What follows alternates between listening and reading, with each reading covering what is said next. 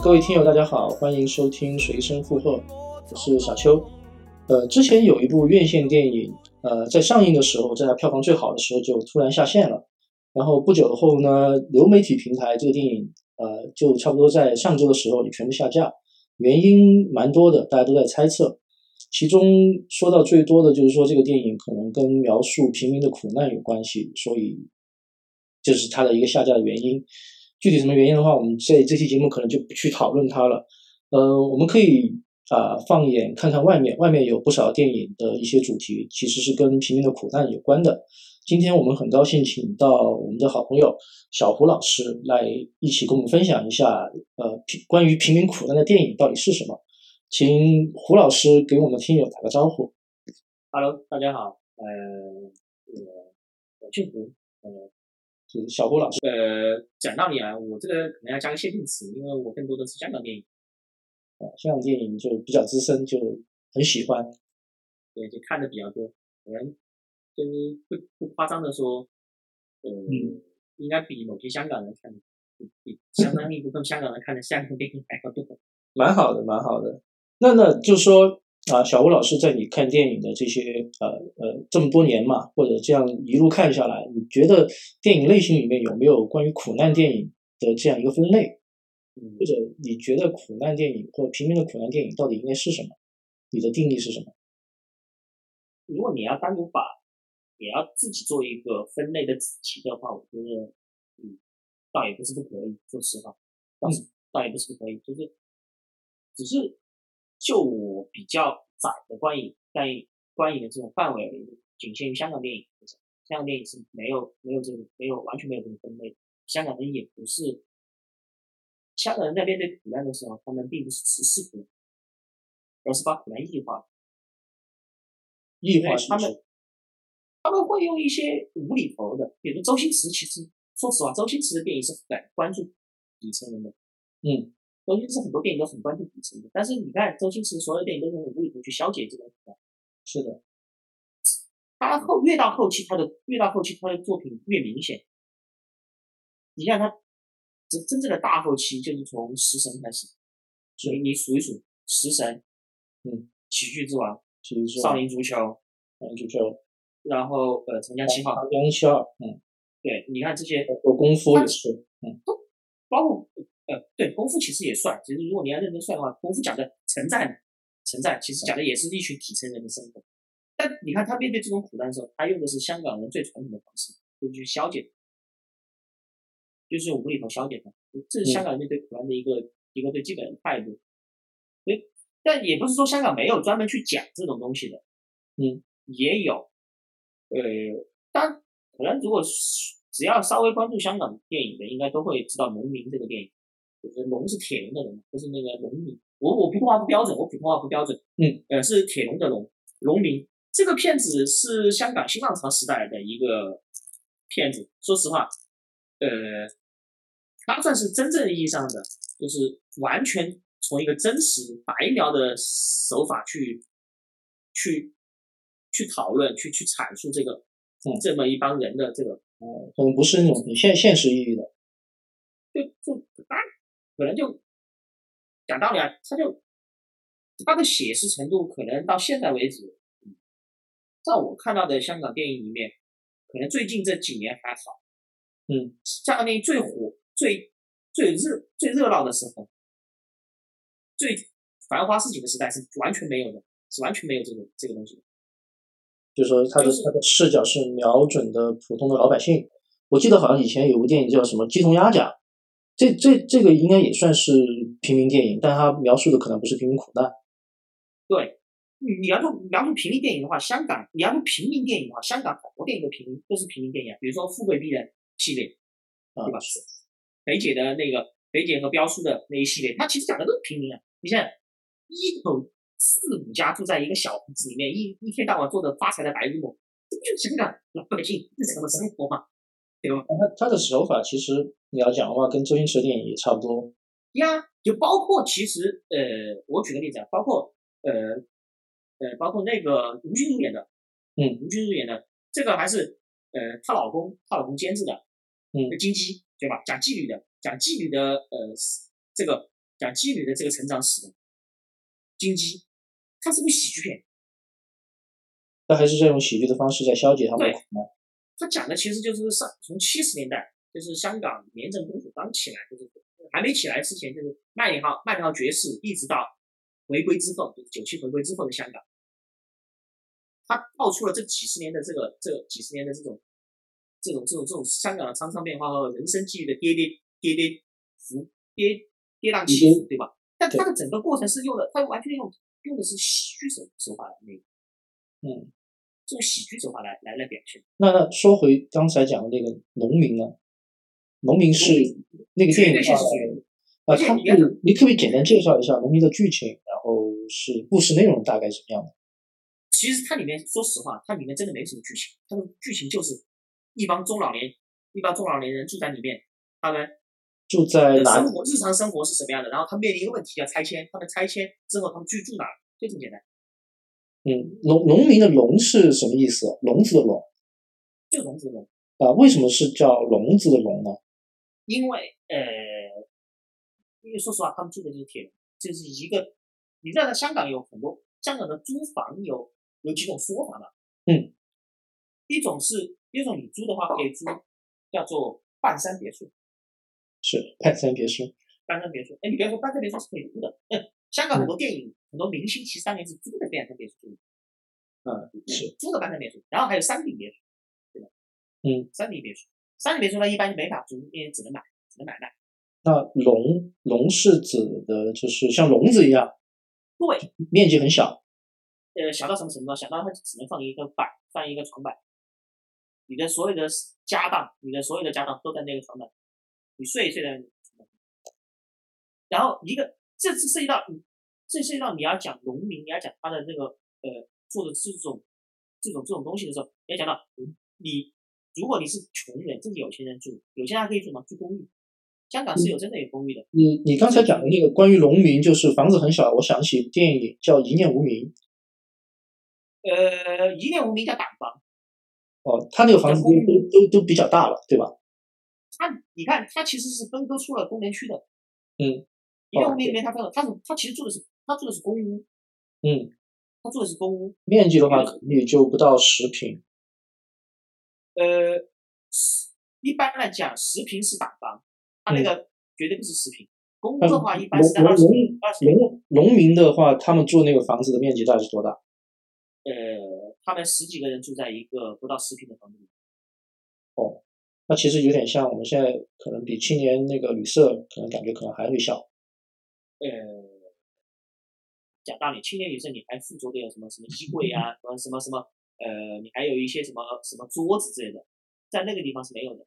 那农民里面他们生活状况怎么样？应该是没有什么公共空间的。完全没有，你私人空间都不见得有，你别说公共空间。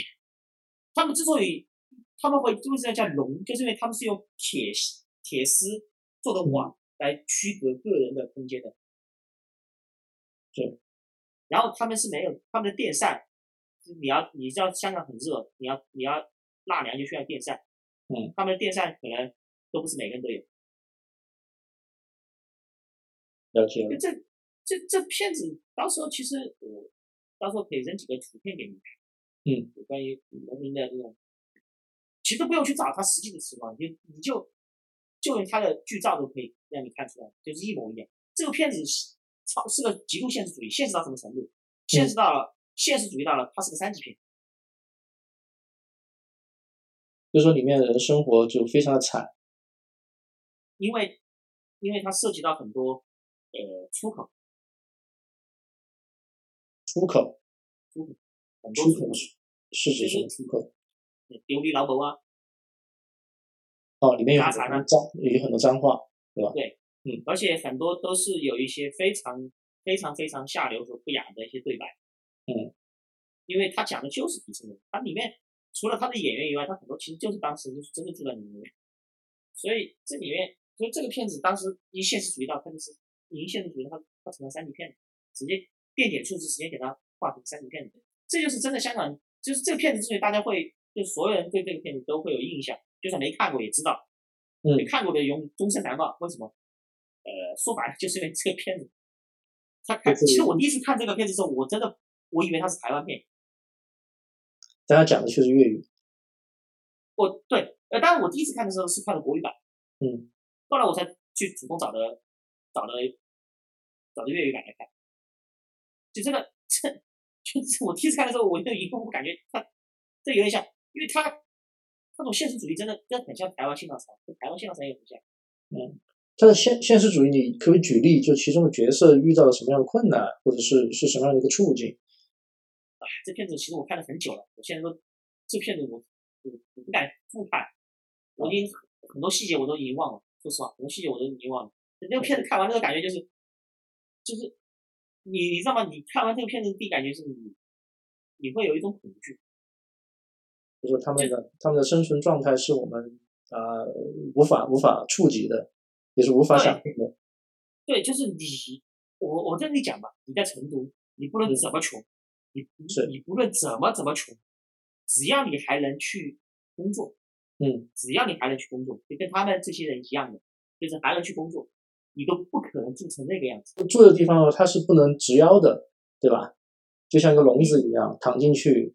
我告诉你，它那个高度的话，很多高度就类似于你的呃硬卧的中度，嗯，就是那种高度，而且没有空调，没有电扇，十几个人挤在一个十平米不到的房间里，一人可能就只有一平不到。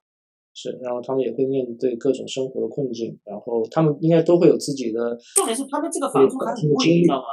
嗯我查过，我我最近一段时间也查过，也不是最近吧，就是这个、嗯这个数据也是几年前了。是，呃，就那一它其实所谓龙就是就是一个床位，其实就是一个嗯床位。你猜一个月多少钱？嗯，那这这个电影的年代是呃，这个电影其实是已经是九二年上映的，嗯九二年上映的，算是新浪潮的尾巴了。九二年上映的，但是我告诉你，我就我就说最近的吧，就是这个这个这种房子这种农屋依然到现在都还在，依然还在，在在香港，在深水埗，依然还在，而且还不少。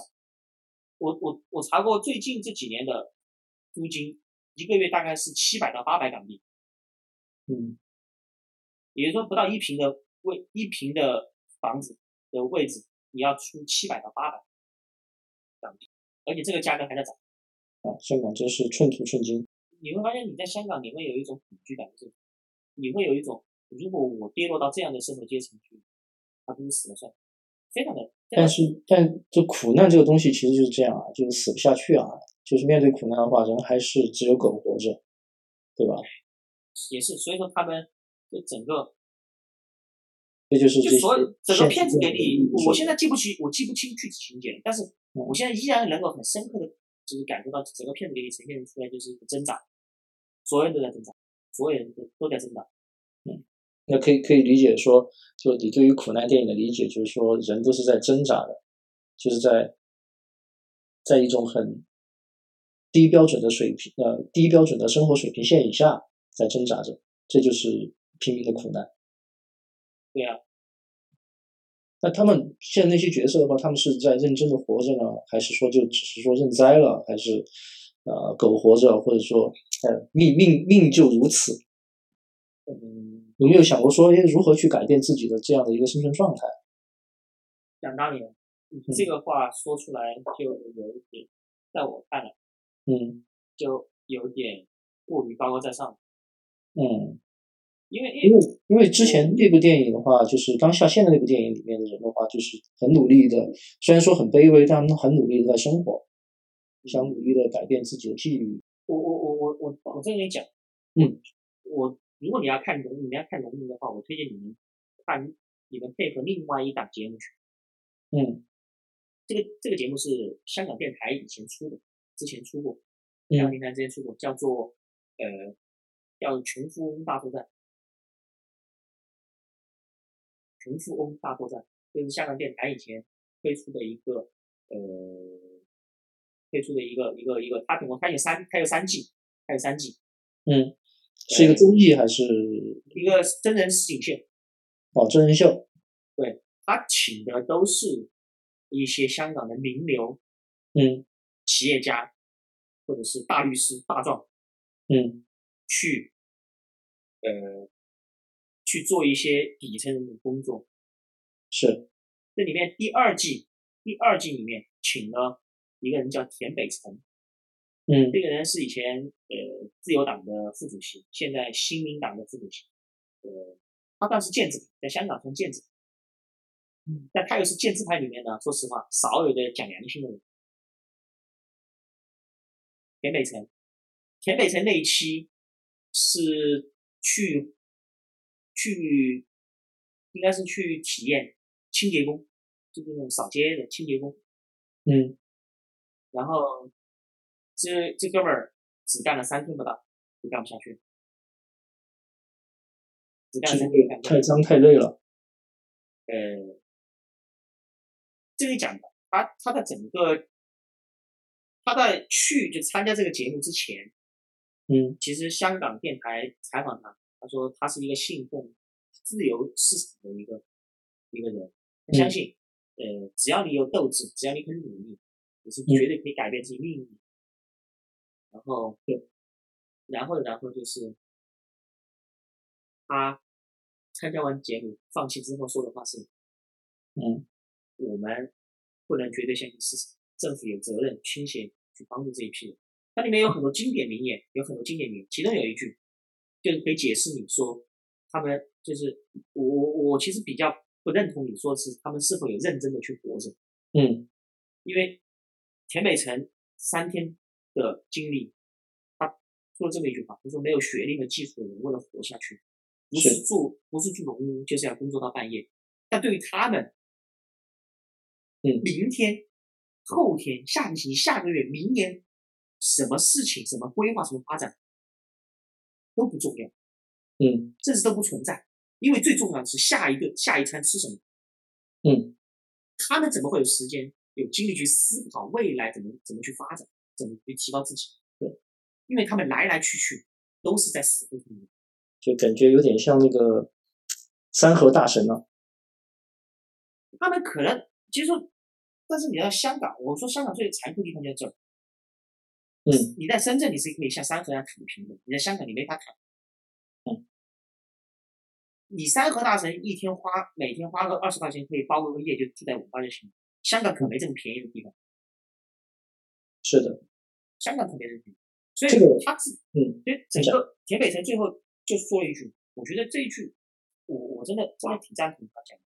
他说，在香港，包括香港这个社会啊，是一个极其严厉的在惩罚读书读不成书的人。这个我刚刚刚刚你讲的说关于那个叫张北辰是吧？田北辰，啊，田北辰，田北辰他刚刚呃，你你你你陈述他一句话，就是说港府是有责任去啊、改变这个事情，因为他是需要他去针对去做一些什么。嗯他是针对这个，他是针然后我想的话，就是说，因为我们这一期这次节目，我们主要是聊苦难电影嘛，平民苦难电影。我想的话，其实呃，刚才我提的第一个问题，然后现在我想说复述的，就是说，我觉得苦难电影的话，有其实有一个功能，就是说，当揭示平民苦难的时候，那么社会应该做一点什么。呃，这个的话，好像在呃，我胡老师应该也有经历，就是说韩国的一些苦难电影，好像是呃拍拍出来过后，然后呃，包括政府，然后包括说一些民众，他们在努力的推行一些立法，确实好像是在改变一些事情。我想的话，这个也算是苦难电影的一个一个功能，就说确实是这些苦难的一些平民，他们没有办法啊、去挣扎，他们很想认真的活，但是他确实确实改变不了自己的际遇。那么这个时候，社会的功能就应该可以体现出来。那么这个社会功能如何去体现，可能就是这些苦难电影的一个功能，可以这样去理解这个事情？可以，你可以这么说，因为说实话，你说农民的电影出来之后，农民的电影出来之后，党府当时的港英政府有没有有没有这种做什么事情？是，其实我我这么讲，呃，这个电影出来之之后，港英政府并没有针对这个电影去做一些一些那个，它跟韩国不太一样，嗯。韩国好像是一个激情型社会，对吧，熔炉电影出来之后就有熔炉法案，是的，溯源出来就有溯源。包括寄生虫也是。对就就就韩国很像一个畸形社会，对吧？韩国人还是年轻，韩大韩民族还是还是年轻了一点，呃，特别激情。挤牙膏一样啊。对对对，他但不能这样讲哦，就是他们激情的，他们很容易被这个事情触动、被打动，年轻人嘛就容易容易愤怒起来，容易容易行动起来。对，港英政府说实话，呃，农民之后，港英政府有没有针对农民所体现出来的事情，或者是对农民这个电影推出相应的这种这种住房改善计划呢？嗯，呃，明确的说没有，没有，他们没有针对这个电影做出任何的一个改变。嗯，但是你说他针对这种，这但是我们反过来说，呃，或者换个问题来问，那港英政府针对这种居住困难的问题，港英政府有做什么？有有做什么工作吗？嗯，有，八十年代开始，公屋居者有其屋计划就开始，嗯，就是我们后面看到的公屋，这就是呃你说的一念无名也好，包括天水围，天水围就是公屋。天水围就是公屋，就二十二三十平嘛，有一二十十几，可能小一点的十八十八九平、十六七平，大一点的可能就三十平左右。是，这是公屋。香港一政府其实从七十年代开始规划，八十年代动手，九十年代就是在呃彭定康总督彭就是就是彭定康总督任港督的那段时间，开始大规模推进公共。香港大部分大规模的公共建设其实是在彭定康总督的任下推广的。它确实是极大的缓解了相当一批这种居住居住的这种这种困难，提高了香港人的居住质量。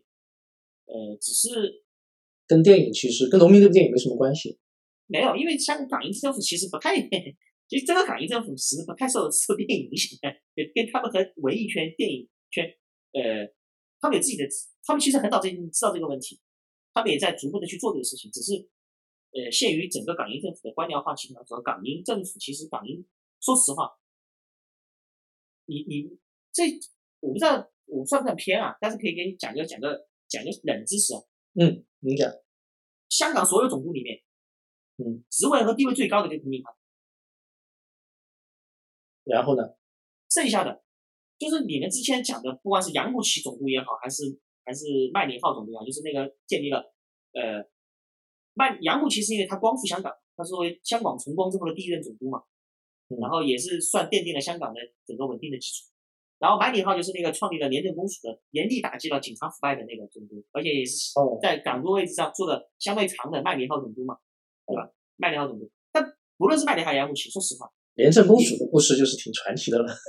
对，廉政公署也是另外一番书嘛，对吧？也是另外一番书。是的，是的。但廉政公署这个这个概念也并不是因为香港拍了多少多少这方面电影或者怎么样，是港英政府很早之前其实就在做这个事情。是的，是的。就在想做这个事情。嗯。然后麦，我们说回来，就是麦理浩也好，还是梁慕琪也好，他们的行政级别，你猜他们属于哪一级别的？他们属于，他们属于，他们属于是外务省外务大臣，就是外交的，属于。外交大臣里面的殖民地部下面的某个司远东司的职员，呃，这个这个，比如说或者英国当时政府的一个呃这个政府内的职能，我还真的不太了解。我再跟你讲吧，彭定康是可以直接跟总部、跟香港呃跟英国首相，就是关于香港问题，他是可以可以直接汇报的，对吧？跟首相汇报的，但是杨慕琦也好，还是。他们是跟外务省，或者是呃外交部，对吧？只能跟殖民司，哦，呃，殖民地远东殖民地司汇报，OK，汇报情况，然后再一级逐级逐级上。这就是这个区别。就是我当时当时问你那个问题，其实我就想想说一个事情，就是说，呃，关于苦难电影，就是说上映过后，嗯呃。就当地的政府或者是不同的区域对于这个电影的一个态度怎么样的，他们是怎么样的一个应对？我是想说，说明这个东西把它区别开，做一个对比。嗯，讲道理，嗯，港英政府对对香港电影，对香港这些电影，一般来讲，他都不太愿意去管，就是基本上处在一个放任的一个一个一个一个态度。所以说，你看香港电检处啊，电检处就是全。全全是英国人，基本上早期全是英国人。嗯，电解处对对整个香港电影的划分极度粗糙，而且我我我甚至就觉得他那个他那个电解处拿出来就是为了交差用的，为了应付用的。他就是分一级、二级、三级，然后就没了。而且他的你想想，他的很多片子的划分就极度的粗糙，就很多片子，说实话，比如说我印象中像那个什么，像像像，呃，像那个呃，彭秋生拿第一部拿第一个影帝的那个那个叉烧包吧，也是叉烧包，对，八仙饭店那个，对吧？嗯，就那片子，讲道理，那片子是绝对突破了港英政府对三级片的认定的一个一个底线的，好不好？但他最后还是那个电影严格讲也是讲平民的，但不一定讲苦难。对他，这说实话，你说它里面的那些杀人也好，那些东西冲突也好，说白了不就是底层平民的这种困境？胡老师讲讲讲那个天水围嘛，这个片子跟跟苦难有没有关系？或者说他没有直接关系？说实话，现实主义强不强？你觉得？他他他天水围两部啊？呃，他的他绝对是现实主义。嗯，他绝对是现实主义，但是你说他是直击了，你说他直击了整个呃整个平民的，就像像农民一样这么去直击整个平民的这种苦难生活吗？没有，嗯，他还是围绕的其实是一个，嗯，怎么讲呢？他其实围绕的依然还是一个呃一个家庭，一个家庭悲剧来来展开的，嗯，这个悲剧跟他们身份是没有关系的，跟他们也有。你可以，其实你可以，还是有，是跟社会关系有关系。对对，还是有，就他们的家庭悲剧嘛，来自于他的家庭悲剧。就这片子，说实话，你他更多的，但但其实我我我，在我在我看来，呃，玄华他更多的并不是为了去探讨苦难，嗯，就苦难只是他们的背景，他们并不是，他并不是为去讲这个东西，并不是为去讲苦难，他只是去探讨一个。就看到这样这样一个惨剧的发生的原因，各种各种这种惨剧发生的原因，惨剧发生原因因素应该蛮多的。对，很多啊，所以他两岸啊，包括文化啊，然后包括说，呃，当然他们的那个社会身份也是很重要的。对对对，就他更多的是往家庭关系，嗯，以家庭关系再去阐述这个东西，所以说他谈不上一个真正的观点。其实我觉得，就最近这几年，香港电影开始慢慢回归本土，反反出起身的时候。他们推出的像《卖路人》、像《浊水漂流》，反而是更多的去真正意义上去探苦难，真正意义上去探讨苦难，就不是就没有去那个呃，就没有去从其他角度去去影射，或者是从其他的那个，从其他的这种呃这种这种这种方法去消解，而且就是很很正式的，就真的是很正式的去去阐述底层生活是什么样的，是呃。这里面呢，卖路人呢，相对而言呢，就怎么说呢？呃，相对而言就就就就就就更商业化一些。就它的，它更多的是来给你有点有点鸡汤，就鸡汤味相对浓一些。啊，鸡汤味相对浓一些。我第一次听到“卖路人”这三个字，我觉得哎，好，这个三个字还挺好听的。然后后来才知道，就是在麦当劳里生活的路人。对，卖路人他其实也。他这个这个电影，他取的其实是按照李诞的说法，是在扣分的，在扣钱的。嗯，因为他取了一个粤语的谐音梗，啊，叫叫什么？陌路人，马路人。哦，原来是这样，原来是这样。他取了谐音梗，他取了个谐音梗，这个东西放到豆瓣上是要打二点二分以下的。原来是这样。卖路人，就这个这个片子其实相对正能量一些，相对正能量一些，就它更多的是呃呃。就它这边上面肯定是有有有有有有惨剧，有喜剧，有有有有就是有有 happy ending，也有有一种比较悲伤的那种结局的这种都有都有。但是呃，但就算是悲伤的结局，也是在戳你，让你让你哭，让你感动。对对对对对，但它整体基调还是一个相对正能量一些的，也相对正能量一些的。呃，我讲的第二部《浊水漂流》的话，相对就就很真实了。嗯，因为因为《浊水漂流》是真正真实改编的。嗯，浊水漂流讲的是什么样的故事？呃，浊水漂流其实讲的是讲的是你你知道深水埗吧？呃，大概知道。深水埗，深水埗。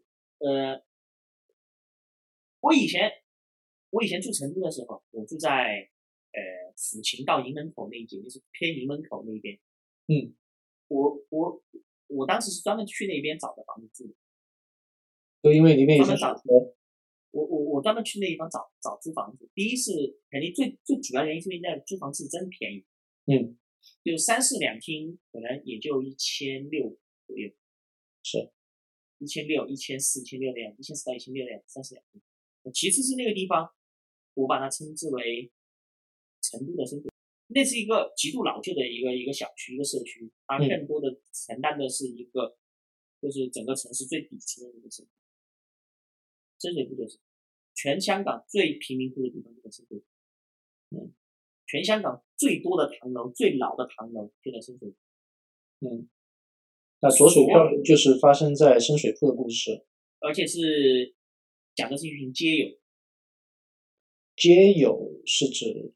呃，就是我们说的流浪街街坊哦，流浪汉，街友，流浪汉，街友，街友们。就是香港的街友，他一般会在深水埗的很多桥洞下面啊、街道边上啊，会搭纸板、搭木板，就是把他们搭，类似于就是临时搭个，类似于临时搭个房子一样的。但他们这个临时呢，临的比较久，因为他们一住可能是几年。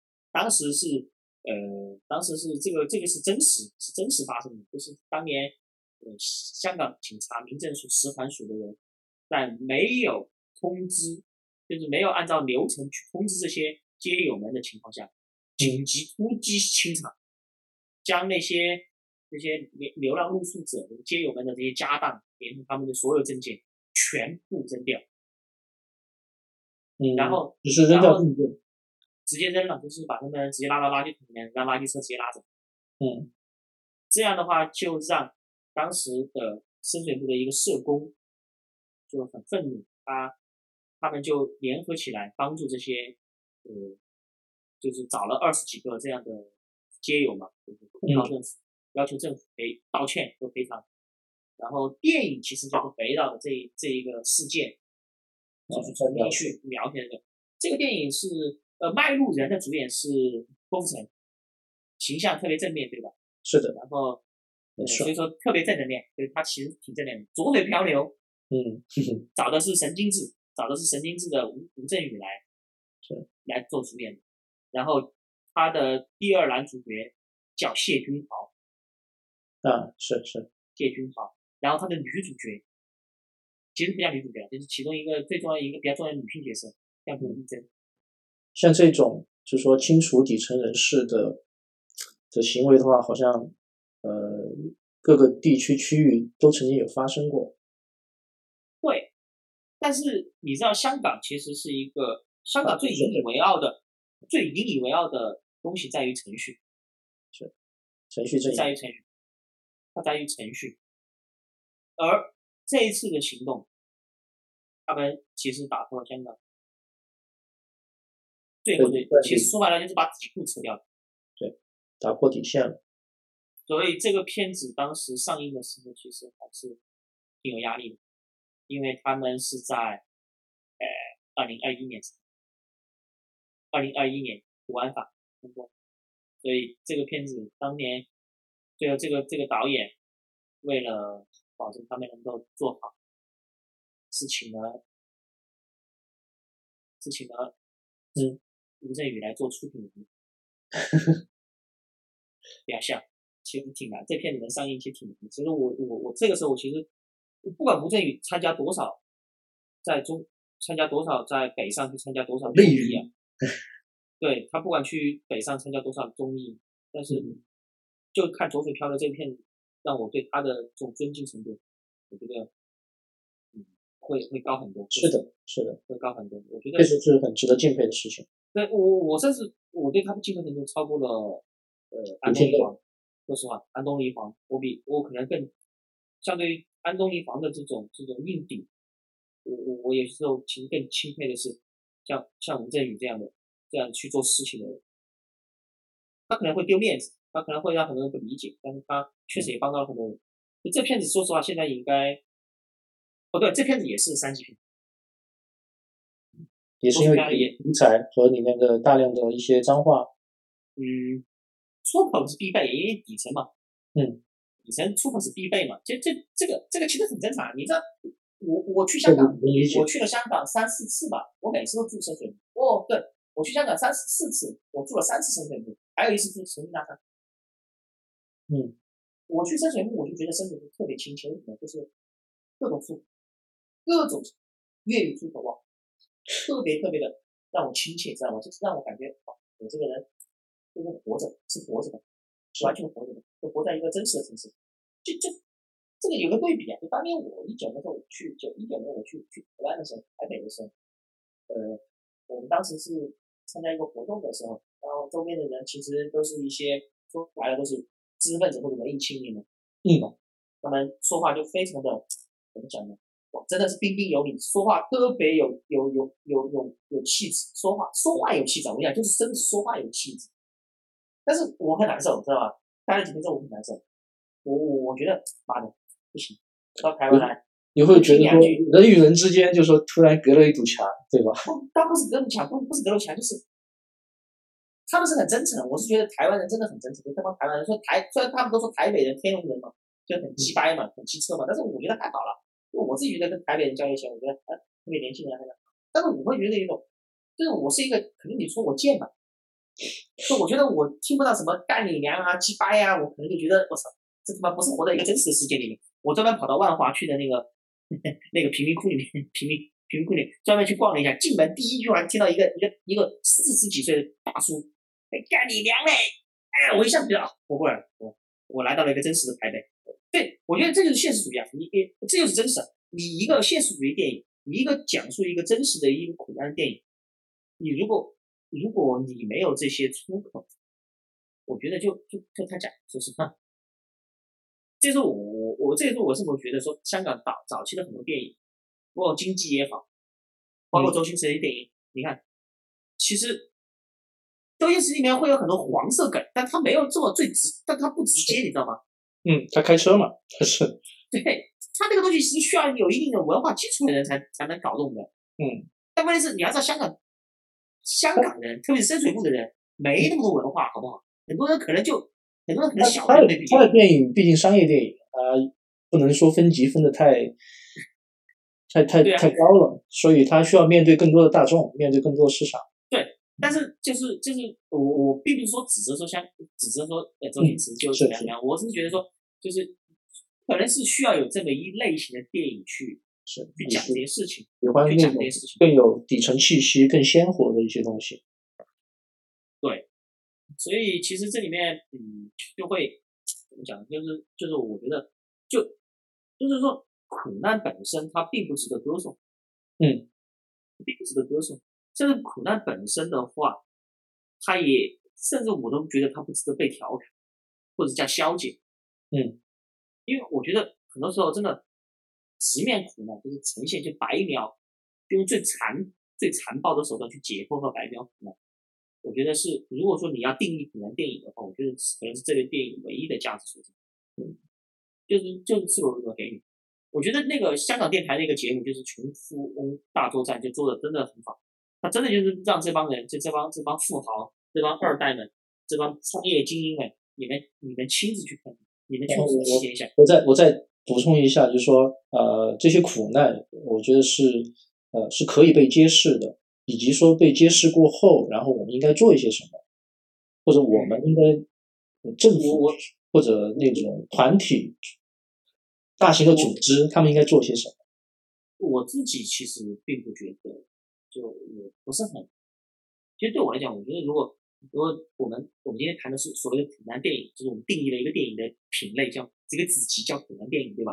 嗯。那其实我并不想，甚至我不愿意赋予这这类电影。你往后说的那些东西，嗯，这些这些附加的功能，其实我觉得不是电影应该有的，也不应该是电影要去做的，嗯，也不是电影，甚至我不期待，我甚至一点都不希望电影能带来这些东西，因为这不是电影要做的事情。说白了，比如说农民解决农民那些人那些居住困难的事情，难道不应该是政府，应该是立法委、立法会去去指去去督促政府？去更改公屋申请的，因为能住农屋的人，大部分就是因为他申请不上公屋，但他们又足够穷到他们维持不了正常生活的情况下，那请问是不是公屋政策有问题？这是田北在当年提出一个最重要的问题是：对，那我们的问题到底是哪个？